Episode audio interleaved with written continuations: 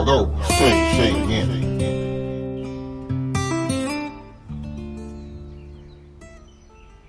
爸爸妈妈就是呃，啲太阳，小多好多太醒呢。爸爸妈妈就可以呢，回来。周遭的朋友们，每一次看到我跟小宝一起玩的好开心的时候，诶，他们常常都会问我两个问题。第一个是：哎呀，我看小宝那么可爱，你们又这么疼他，如果他到时候要回家了，哦，你们会不会舍不得啊？第二个问题就是：哎呀，小宝在你们家住的这么快乐，到时候要回家，他会不会不想回家啊？哼，其实这两个问题。我也何尝没有想过嘞？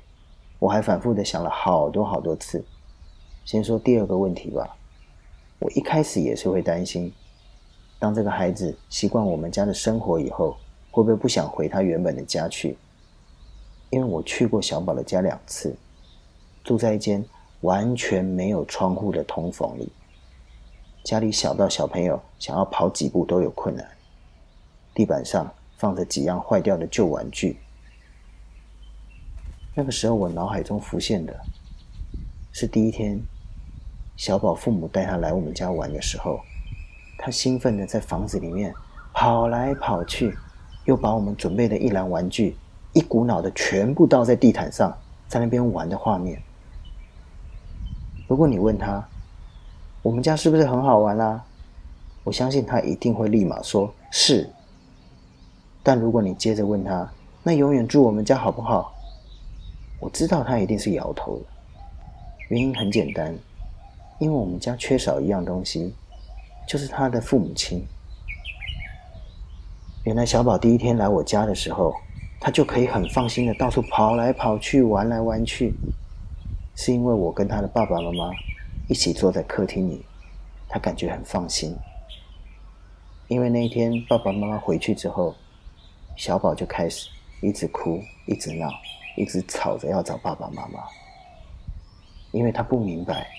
爸爸妈妈怎么不见了，为什么我跟这个完全不认识的叔叔住在一起，而且他讲话我完全听不懂。很快，七个月过去了，即使现在小宝真的已经很习惯住在我们家了，但是有一样东西是最重要的，而且任何事情都没有办法取代，就是那个。爸爸妈妈的爱，你知道，就好像小朋友很喜欢去 playground 玩，玩一整天他也不会烦。可是天黑的时候，诶，他就是想要回家，那个有爸爸妈妈的家。那第一个问题呢，我自己会不会舍不得小宝回原生的家庭？答案是会哦，因为我们这么爱他，爱他就会舍不得他离开我们啊。但是其实我更为这件事情高兴，而且我常常为他们祷告。我昨天还写了一封信给负责这个 case 的医疗跟司法评估的长官们，我希望我恳求他们能够早点让小宝回家，因为我看得出来小宝的父母亲是很爱他的，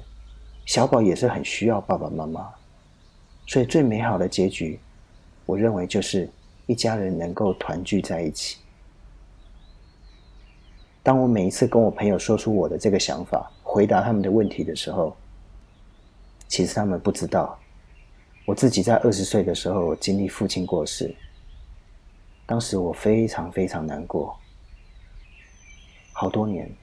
让我走出悲伤的一个关键是，我知道，爸爸是回天家去，去天上那边享受比这个世界上更快乐的生活，所以我一直认为。其实每一对父母在世界上，都好像只是寄养父母一样，因为圣经上面说，孩子是天父托付给我们的产业，我们能做的就是尽我们所能的好好教育他，照顾他。所以我说，我们每个人都像寄养父母一样，没有办法陪伴我们的孩子一辈子，不是吗？有一天，我们都要回到天堂。跟天父相聚在一起，那不是最美好、最快乐的 Happy Ending 吗？天父，我感谢你。我知道爸爸在你那边很好，他没有病痛，他也没有软弱了，他每天强壮，又充满笑容，好像我记忆中小时候的爸爸那样。我也知道，有一天我也要去你那里，跟你、跟爸爸、